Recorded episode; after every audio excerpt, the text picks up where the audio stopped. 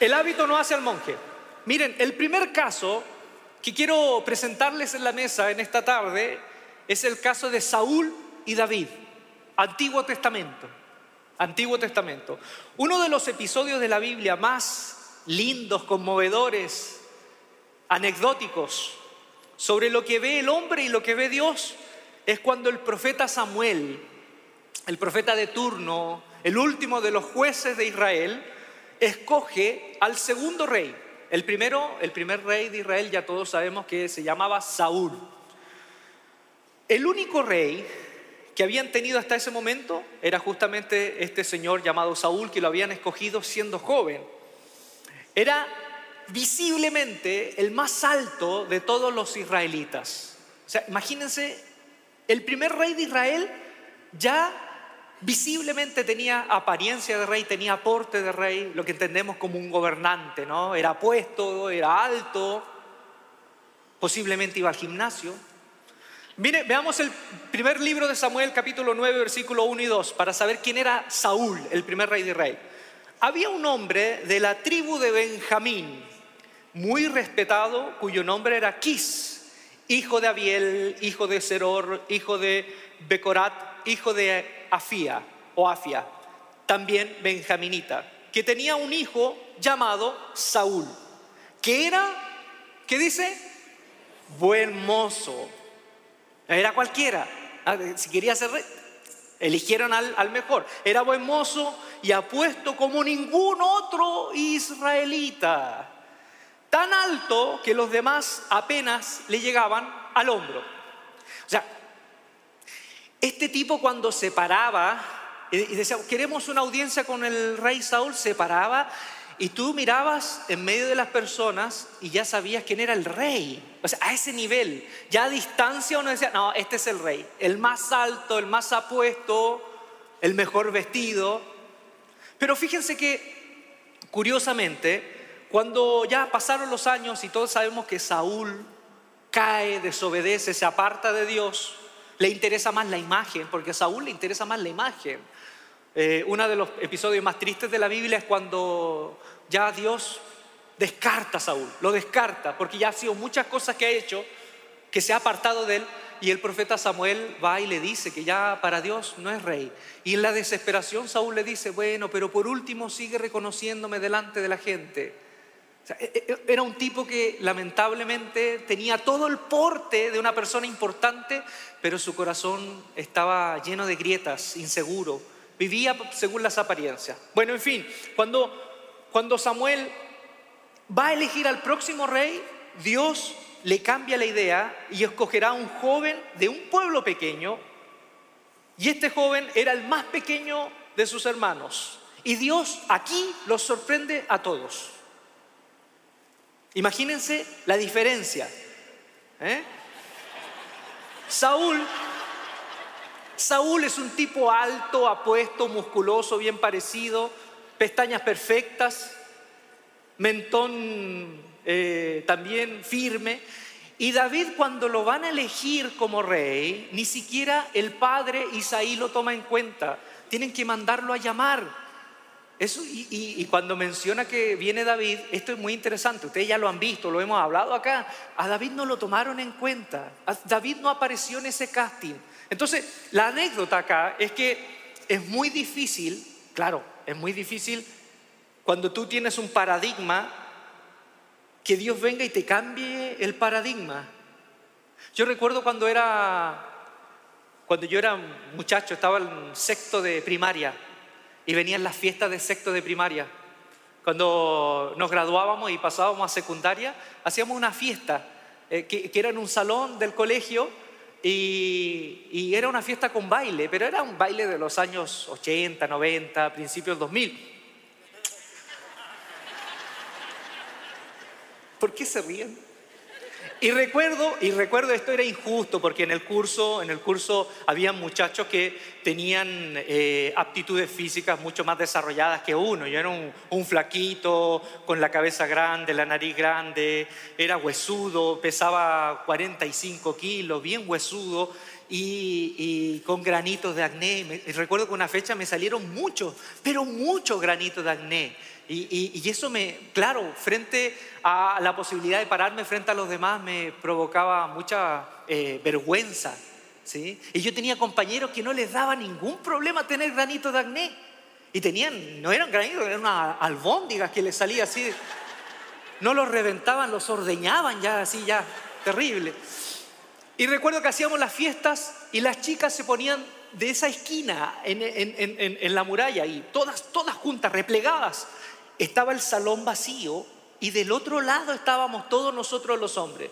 Y era injusto porque obviamente los Saúl, los Saúl de mi curso eran los primeros en cruzar ese valle de la fe y, sacar a la muchacha. Eran los primeros. Y claro, todos los chicos bien fornidos, ya sacando algunos músculos a esa edad, con algún vello por aquí, por allá, con, con esa voz que, que ya a los 13 años esto ya tenían voz de muchacho de 18. Qué injusta era la vida.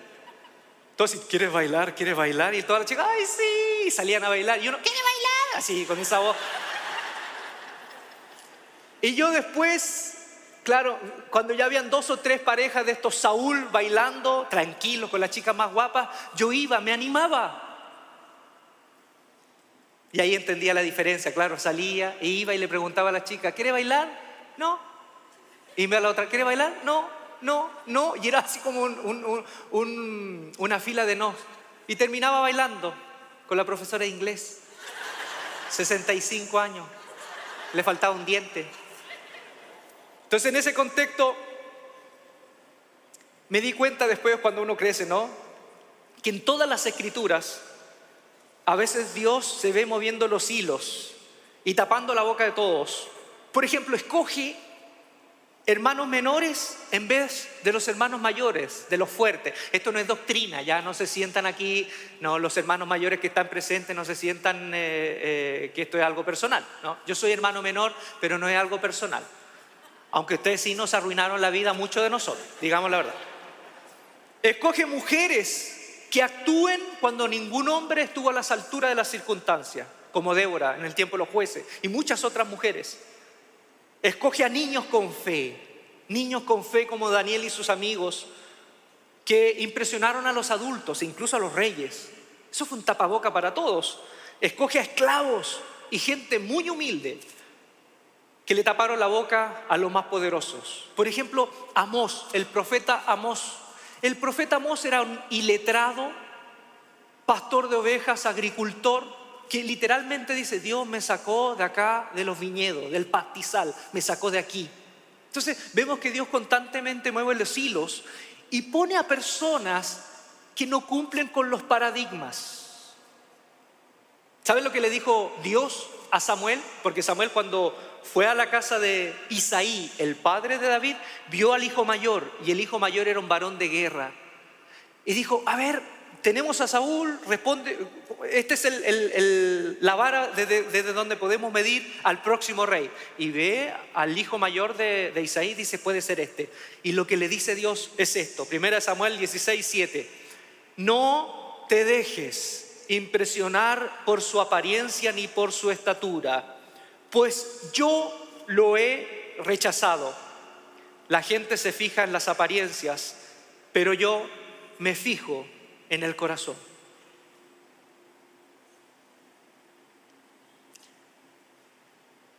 ¿Cuántos de nosotros hemos cometido en la vida el error de Samuel? Digamos la verdad. ¿Cuántos de nosotros hemos cometido en la vida el error de Samuel? Nos hemos perdido amistades increíbles porque no nos juntamos con la chusma. Y a veces Dios nos ha puesto personas en el camino que nos podrían transformar la vida, pero pasaron de alto porque las miramos en menos. Y nos hemos perdido esa oportunidad. ¿Cuánto de, ¿Cuánto nosotros a lo mejor nos perdimos la oportunidad de una pareja porque la miramos en menos? o familia de pronto, no, porque este muchacho no viene de las mejores familias y nos perdemos la oportunidad de personas que ponen el camino a Dios para ayudarnos, incluso para restaurar nuestras vidas, cambiar nuestra vida. Y hemos visto a los David de nuestro tiempo que han pasado en nuestro trabajo, en nuestro colegio, en la universidad, han pasado y los hemos mirado en menos. ¿Por qué? Porque tenemos en mente el patrón de Saúl. Recordemos estas palabras en un futuro que de pronto Dios nos pueda mover el piso, recordemos las palabras de Dios. Dios mira el corazón, nosotros las apariencias. Y constantemente sacudámonos de eso.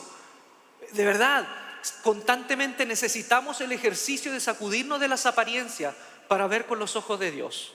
Yo recuerdo en el seminario en que estudié, había un joven que fue a estudiar al seminario y todos uniformes. En el seminario teológico bautista donde yo estudié, todos eran uniformes. Es decir, la misma camisa, el mismo saco, el mismo pantalón, la misma Biblia, los mismos libros. Todos estaban así como a granel, así repetidos como a granel. Y de pronto llegó un estudiante hippie, cabello largo, barba, unas camisas así como con colores raros, collares, llegó a estudiar. Y recuerdo que un profesor le dijo, cortes el cabello, y se lo cortó, y se lo dejó así como parado. Sáquese esa camiseta hippie, se sacó la camiseta hippie y se puso una camiseta roja, sí, pero roja, roja más o menos como de acuerdo al, promedio, pero también iba a las clases y recuerdo una vez en una clase que estaban ah, enseñando Nuevo Testamento y el profesor era muy formal, pastor también, muy conocido en la iglesia bautista, bla, bla, bla.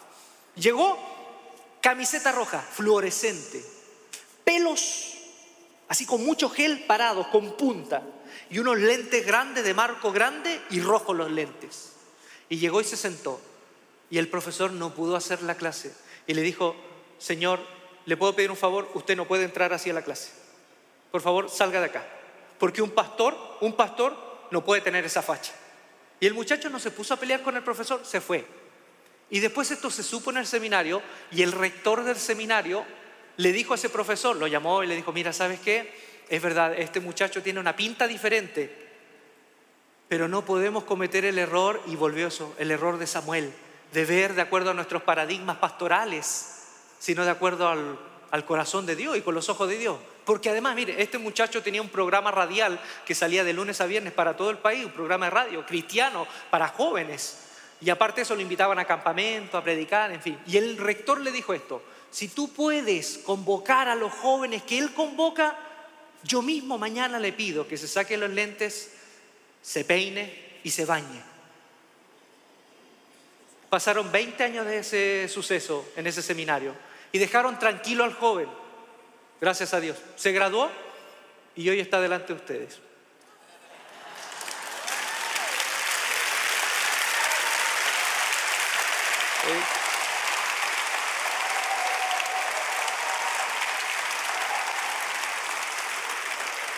¿Saben?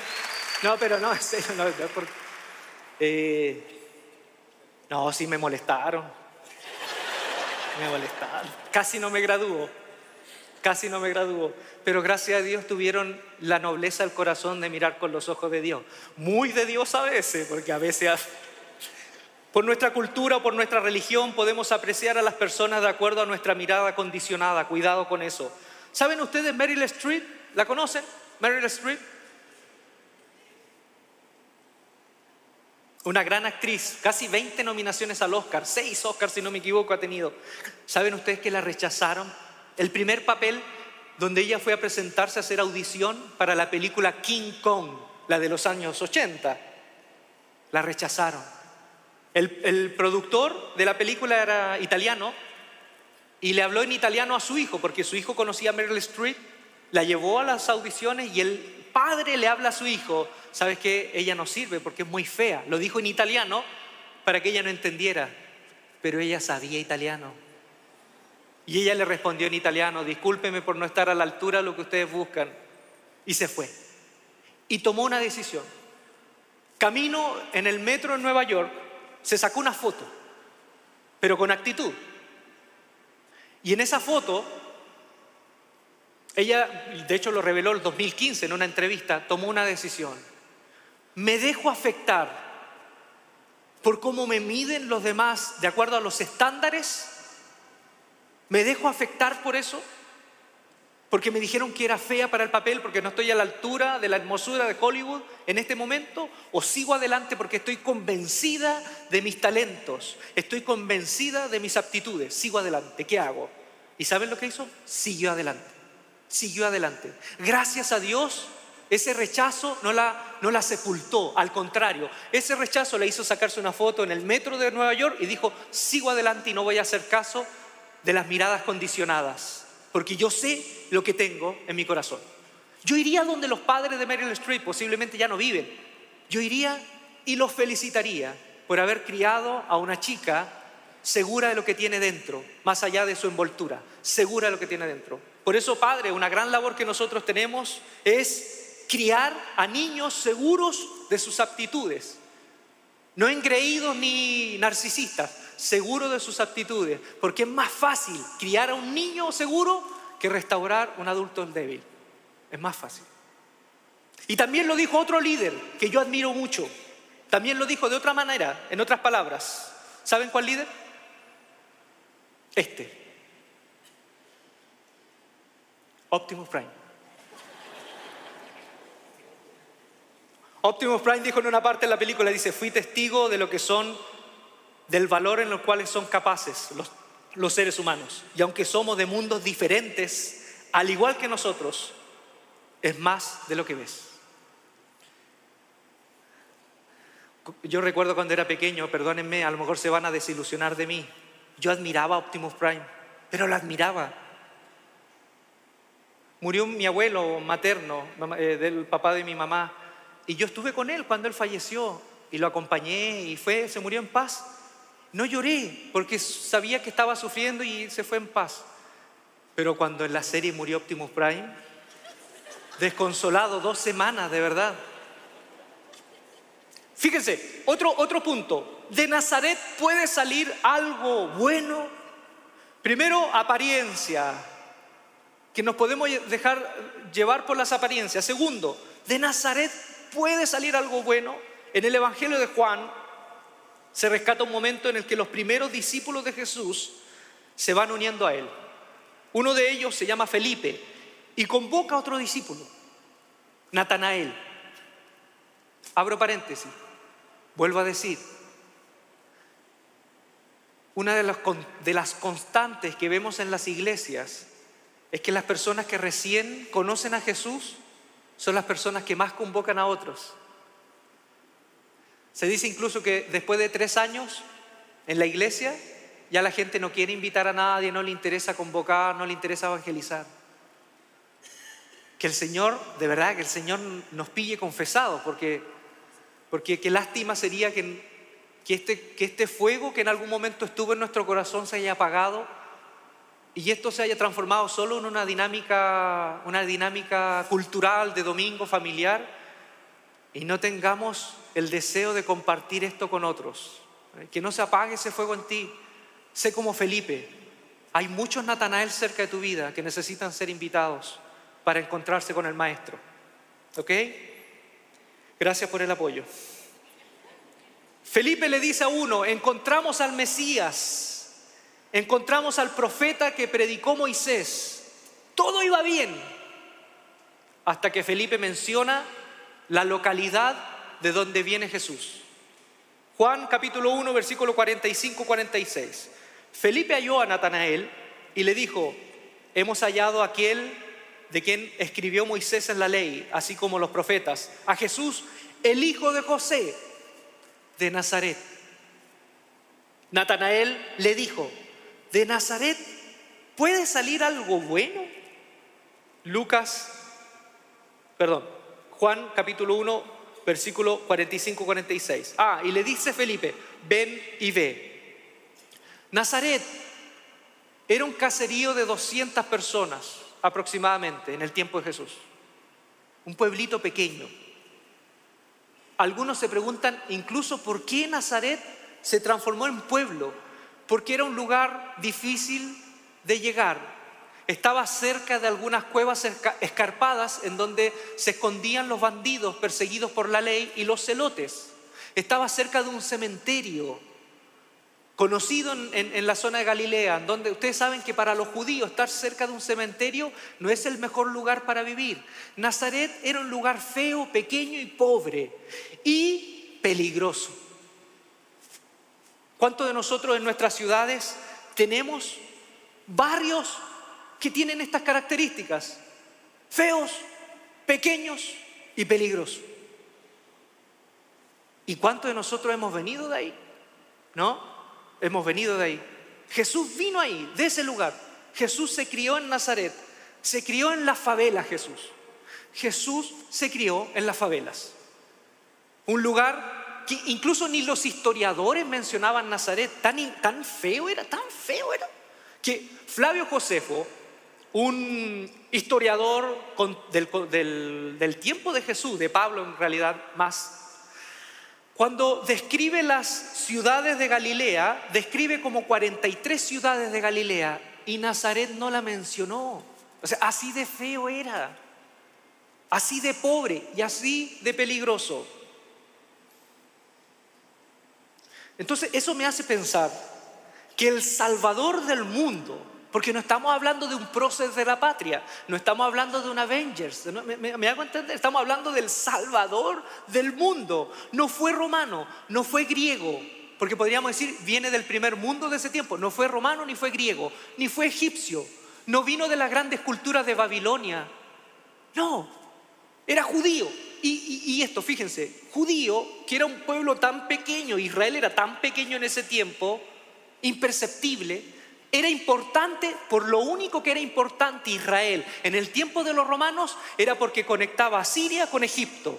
Y uno pasaba por la carretera y miraba, oye, el pueblo feo, esos lugares que uno pasa por la carretera y dice, oye, qué feo este pueblo, pero bueno, lo tenemos que topar porque realmente va de camino a los lugares realmente importantes. Eso era Israel.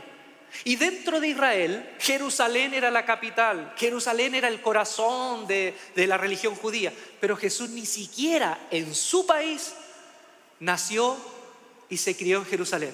¿Dónde se crió? Donde los campesinos, en la periferia, allá arriba, en el norte, en Galilea. Y dentro de Galilea, en Nazaret. Por eso que Natanael, por eso que Natanael cuando escuchaba, yo me imagino que Natanael veía el noticiero en la mañana.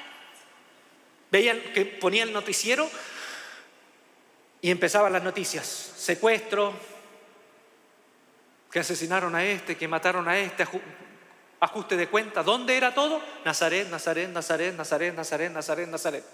De Nazaret no puede salir algo de bueno. Y cuando le presentan a Jesús, obviamente Natanael dijo, ¿de Nazaret puede salir algo bueno?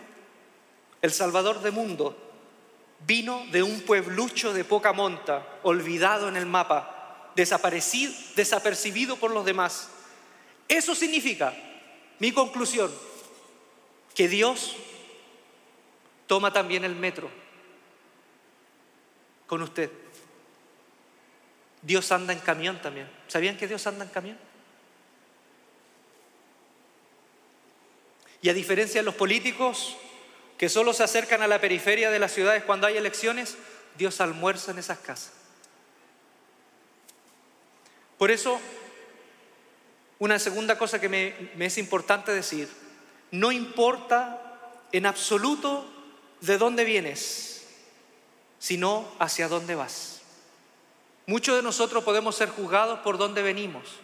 Y varios de nosotros nos puede dar vergüenza decir dónde, dónde crecimos, o dónde vivimos actualmente. Miren, no importa realmente de dónde venimos, lo importante es hacia dónde vamos en la vida. Jesús vino de Nazaret. Todas las historias grandes, si usted ve todas las historias grandes, tienen obviamente principios pequeños. Y aquí quiero también hacer una, una aclaración. Cuando yo hablo también de historias grandes, personajes grandes, historia realmente importante, no necesariamente estoy hablando de gente visiblemente exitosa, poderosa, porque a veces pasa, en las iglesias a veces podemos sin querer decir, tu, presente puede ser pequeño, pero Dios puede bendecirte para que tu presente sea grande. ¿Y qué piensa la gente? ¿Qué piensa la gente? Ese futuro grande, futuro exitoso económicamente, de influencias, un futuro de estabilidad, y puede ser pero no necesariamente siempre es así. De hecho, cuando uno ve la biografía de la gente realmente de peso en la historia, la gente de alma grande, uno se da cuenta que muchos de ellos carecieron absolutamente de todo lo que nosotros creemos que es éxito. Por eso, lo grande, vuelvo a decir, lo grande para nosotros no necesariamente es lo grande para Dios. ¿Ok? ¿Están acá?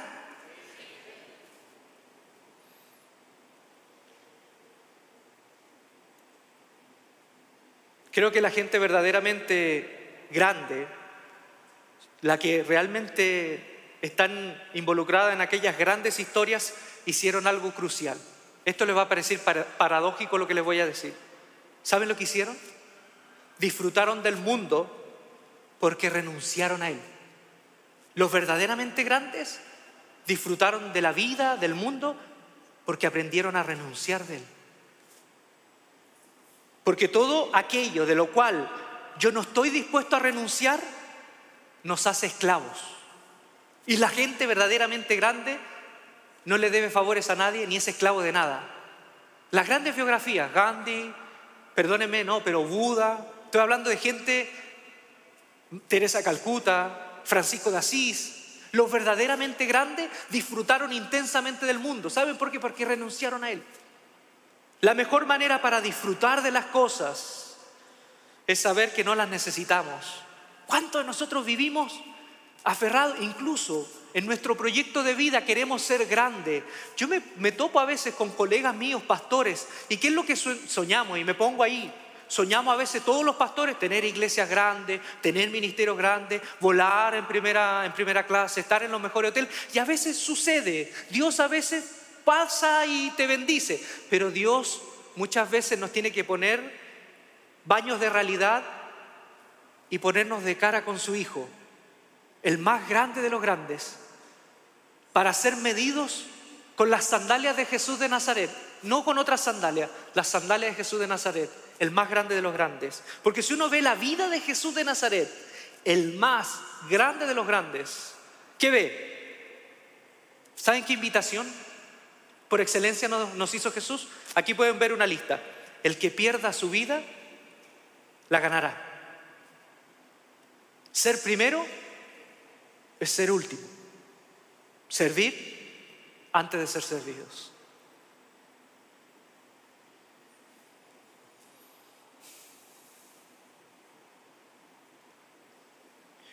Por eso que creer en Dios significa estar dispuesto a renunciar a aquello que quizás no queremos renunciar. Apariencia, prestigio, poder, influencia. Todo lo que para nosotros puede ser importante, para Dios le importa un cacahuate. Y lo que para nosotros es pequeño, para lo que nosotros es sin importancia, es lo último que quisiéramos, es lo que necesitamos para ser grande delante de Dios. En otras palabras, como diría un tío que tengo que es muy optimista, diría, estamos mal. Estamos mal. A veces me junto con Jesús Adrián y conversamos. ¿Será esto lo que Dios quiere para nosotros? Epicentro, Sintermex. Porque uno va a la Biblia y uno se da cuenta de que, claro, la comunidad de discípulos crecía, crecía. ¿Por qué le digo esto? Y voy terminando con esto. Un día vamos a hacer una serie de Apocalipsis, ¿ya? Para que salgamos bien animados, Porque si uno ve las cartas, solo les doy este adelanto, uno ve las cartas de Apocalipsis, las cartas a las siete iglesias, las iglesias más grandes, prestigiosas, ¿cuáles eran? Éfeso, Sardis, la Odisea. Léanlo después, tarea para la casa, capítulo 1 al 3 de Apocalipsis. Las más grandes, Éfeso, Sardis, la Odisea. Las más pequeñas eran otras. Y una de las más pequeñas era Filadelfia. Y curiosamente, las más grandes, Jesús les da más duro a una le dice, perdiste tu primer amor. A la otra le dice, dices que estás vivo, pero estás muerto. Y el otro le dice, tú dices que eres rico y que no necesitas de nada. Eres un pobre, desnudo y ciego. Y a las más pobres, Filadelfia era la más pobre, en una ciudad donde había miles, de, cientos de terremotos había, se había derrumbado como tres veces la ciudad. La iglesia era pobre y además de pobre tenía poco poder. Jesús le dice, tú tienes poco poder. Esto está fuera del libreto, ¿eh? Esto es por el mismo sueldo. Le dice, tienes poco poder. Y la palabra poder es dunamis, que en griego significa milagros, los poderes, la presencia del Espíritu. O sea, era una iglesia invisible, desapercibida para todos, pequeña, pobre, y no pasaba nada. En el sentido que muchos esperan, ¿no? Que haya milagros, poder, actos, actos portentosos. No había nada. ¿Qué es lo que tenía en esa iglesia? Que era fiel a su palabra. Eres fiel a mi palabra. Entonces ahí tú te das cuenta de que a veces quizás lo que nosotros pensamos que es una bendición de Dios, y creo yo que si estamos en el corazón correcto, esto puede ser una bendición, ojo, si nos desviamos del corazón de Dios, por mucho que seamos 5 mil, 10 mil, 15 mil personas en Monterrey, si vemos la iglesia con los ojos de Dios, quizás Jesús nos diría, ¿saben qué? Necesitan ser más pobres. ¿Saben qué? Necesitan irse acá y no encontrar ningún lugar en todo Monterrey para que solo se reúnan en casas. Y en esas casas se reencuentren realmente conmigo. Así que con ese ánimo y ese entusiasmo nos vamos a ir para nuestra casa. Me queda un punto, ¿ok? Me queda un punto. No todo el que me dice Señor, Señor. Capítulo 7 de Mateo, lo vamos a ver después. Hay un momento tan terrible en los evangelios, yo cuando, ese sí, Apocalipsis no me da susto, pero estos textos sí, ¡ah! me persino cuando lo leo. Porque dice el texto, lo vamos a ver al final del capítulo 7, dice que muchos en aquel día, Jesús lo dice, muchos en aquel día Muchos, nótese, muchos vendrán. Oh Señor, Señor, hicimos, venimos con todos los milagros que hemos hecho, hemos profetizado, hemos predicado a las naciones, se han sanado a los enfermos. Y el Señor los va a mirar y dice, ¿y? ¿Y? Apártense de mí, hacedores del mal, porque no los conozco. Pero Tantas cosas hicimos para ti. Teníamos una iglesia grande. Ese es uno de los textos más fuertes para mí. Y aquí se aplica también, el hábito no hace al monje. Porque también puede leerse dentro de las personas en la fe como el confiarse porque llevo un hábito. ¿Y cuál puede ser ese hábito? Mire, puede ser esto, si me siguen el ser parte de una iglesia. No, ya, ya soy salvo, soy parte de una iglesia. Me congrego en la iglesia más prestigiosa de la ciudad. Eso puede ser un hábito que no hace al monje. Ser líder, ser pastor. Yo creo que cuando Jesús dice muchos llegarán, posiblemente habremos muchos pastores ese día que vamos a ir con Biblia en mano, con estadísticas de cuántos miembros teníamos en la iglesia. Jesús sale de aquí. Fuera, fuera. Así no es. Tercero, el haber nacido en un hogar cristiano. Cuarto, el manejar contenidos doctrinales y teológicos. Quinto, saber la Biblia de pie a cabeza. Y sexto, ser usado en milagros. Incluso eso, fíjense, incluso eso. Eso no es el filtro por excelencia, no es el único filtro. Pueden ser hábitos. Antes de la reforma, Lutero, la reforma protestante, los cristianos, en ese momento en su mayoría católicos, cuando pensaban en la salvación, la pensaban siempre después de la muerte, sabíamos si éramos salvos o no, y había una incertidumbre terrible en la vida porque soy salvo no soy salvo, y por eso pagar por las indulgencias, ir donde esté santo, hacer esta procesión, porque no se sabía, soy salvo no soy salvo. Entonces era una incertidumbre y el, después de la muerte, ahí tú veías, Dios iba a pesar tu corazón.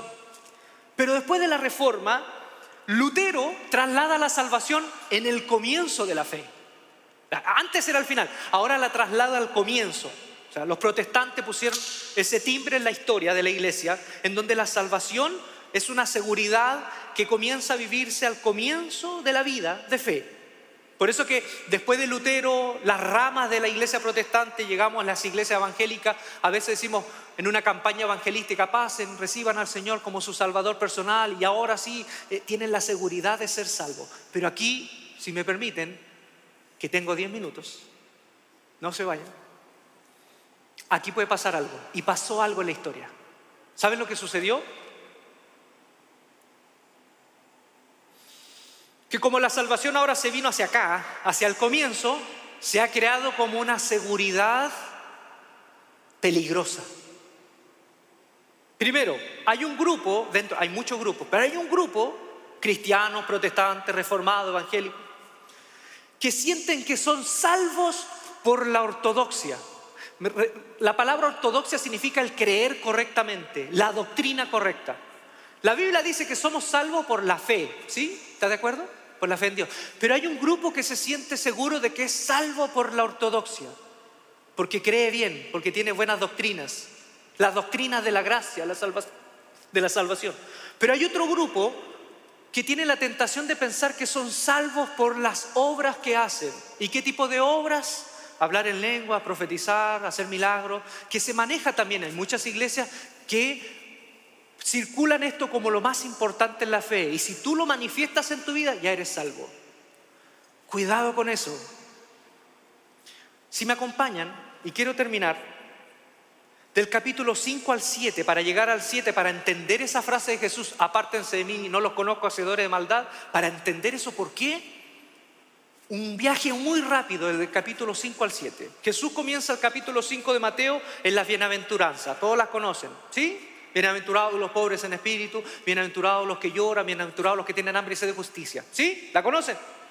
Hay una parte en donde Jesús dice, bienaventurados los que trabajan por la paz, los pacificadores, porque ellos serán llamados hijos de Dios. Quédese con eso, ya, guárdelo ahí, refrigérelo ahí, póngalo ahí, congélelo. Bienaventurados los pacificadores, porque ellos serán llamados hijos de Dios. Después Jesús termina la bienaventuranza y dice, Ustedes son la sal de la tierra, la luz del mundo. ¿Se acuerdan? ¿Sí? Le dice a los discípulos, a nosotros también. Y después dice, ustedes son la luz y así alumbre vuestra luz delante de los hombres para que vean que sus lindas predicaciones, para que vean sus lindos trajes de domingo, no, para que vean sus buenas obras y así alaben al Padre que está en los cielos. Entonces fíjense, trabajan por la paz, que hayan buenas obras, acciones concretas delante de los hombres, pero cuidado, después Jesús va y enfrenta la ley de Moisés y fíjense lo que hace Jesús, va más allá de la ley de Moisés, reestructura la ley de Moisés. A este punto, Jesús en un momento dice que si alguien mata a alguien, de acuerdo a la ley, se hace transgresor. Pero Jesús va más allá. Y quiero que me acompañen a este versículo Mateo capítulo 5, versículo 20 al 22. Dice, les advierto, a menos que su justicia supere a la de los escribas y a la de los fariseos, nunca entrarán al reino del cielo o al reino de Dios. Han oído que a nuestros antepasados se les dijo, no asesines, si cometes asesinato quedarás sujeto a juicio. Pero yo os digo, fíjense, Jesús va más allá no va al acto, sino a la intención que puede terminar en ese acto. Pero yo os digo, aún si te enojas con alguien, quedarás sujeto a juicio. Si llamas a alguien idiota, la palabra que usa el original es raká, que usa una palabra aramea, literal, raká, que significa tonto, idiota, imbécil. Si le dices idiota, tonto, imbécil, si tratas a alguien así con violencia verbal, corres peligro de que te lleven ante el tribunal. Y aquí viene lo terrible. Y si maldices a alguien, corres peligro de caer en los fuegos del infierno. Bienaventurados los que trabajan por la paz, ellos sí son hijos de Dios. Que muestren su luz, sus buenas obras y los demás van a conocer a Dios, no por su por su predicación necesariamente, sino por sus buenas obras. Y aquí dice, si vuestra justicia no es mayor a la de los escribas y fariseos, y aquí la vara nos levanta así, porque el escriba era el maestro de la ley, el escriba era el experto en la Biblia, y el fariseo era el que ejecutaba la ley de Moisés, la cumplía al pie de la letra.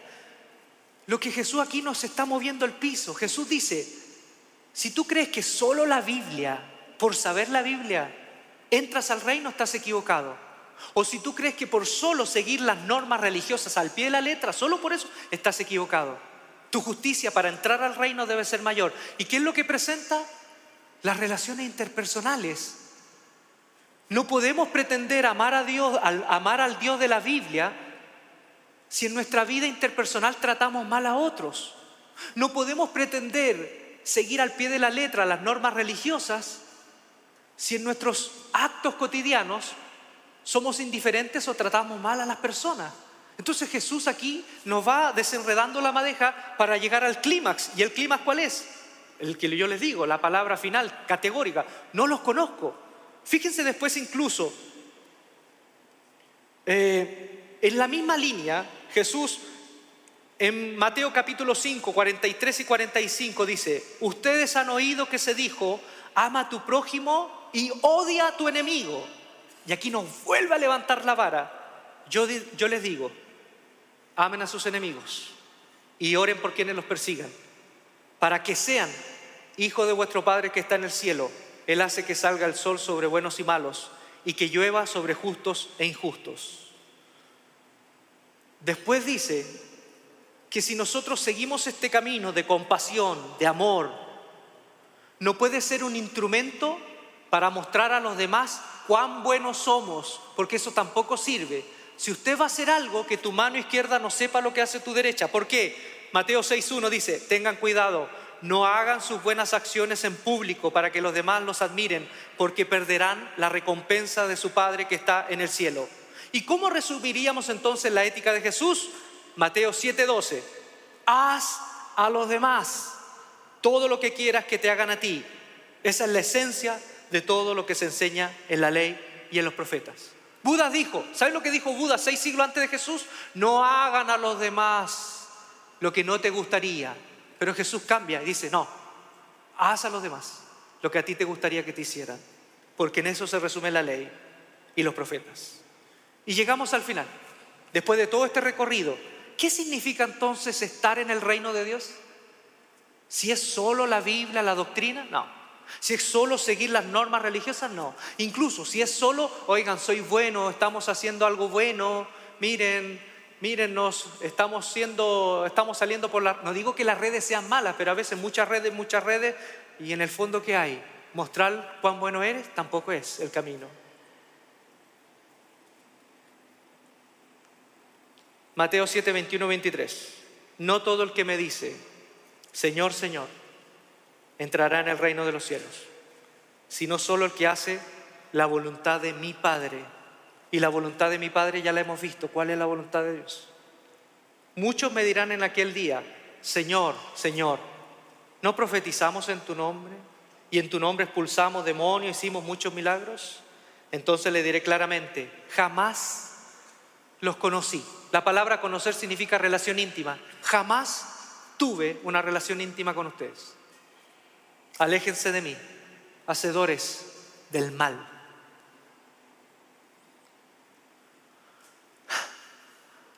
El hábito no hace el monje. ¿Sí?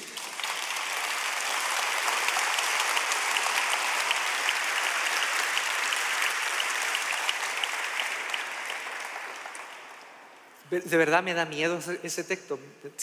¿Ustedes creen que yo estoy bromeando? No, me, da. Porque dice, Señor, Señor. Kyrios en griego es una declaración cristológica. Es decir, algunos vamos a llegar con una sana cristología al, al reino de los cielos y no vamos a poder entrar. Porque si es solo eso, no basta. O algunos vamos a llegar con todo lo que hemos hecho para Él, pero si es solo eso, no basta. Y usted puede decir, oye, pero es posible que alguien haga milagros y no esté en el reino. Es posible, porque muchas veces Dios obra más por la misericordia de aquel enfermo que por la altura o la actitud del corazón del que ora. Una vez una, una anciana me dijo, estaba en un país centroamericano, viviendo ahí, y me dijo una anciana, no tengo dinero para, para poder ir al culto de milagros. Había un culto de milagros allá, no tenía dinero. Y yo pensé, y esto es una reflexión muy mía, no digo que no lo hagan, ¿no? Pero si vamos a hacer culto de milagros, yo le diría, oye, ¿por qué no van todas esas personas que tienen ese don de sanidad y oren en los hospitales?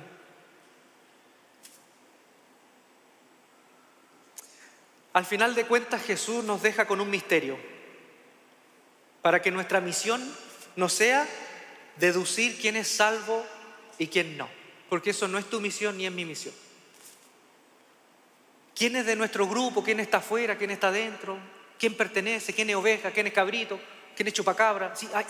Hay cristianos que viven, viven identificando este sí, este no, este sí, este no. Jesús deja todo en el misterio para que esa no sea nuestra misión.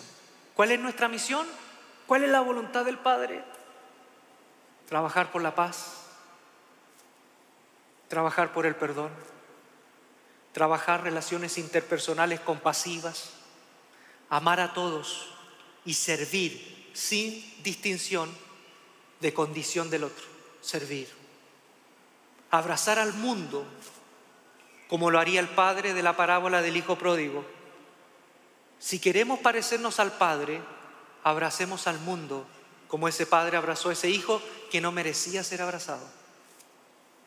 Porque todo lo demás, la doctrina, la teología, la ortodoxia, los milagros, las profecías, las jinetas dentro de la iglesia, las grandes denominaciones, los grandes auditorios, las grandes predicaciones, si no están en la sintonía del amor la compasión son hábitos que no hacen al mundo.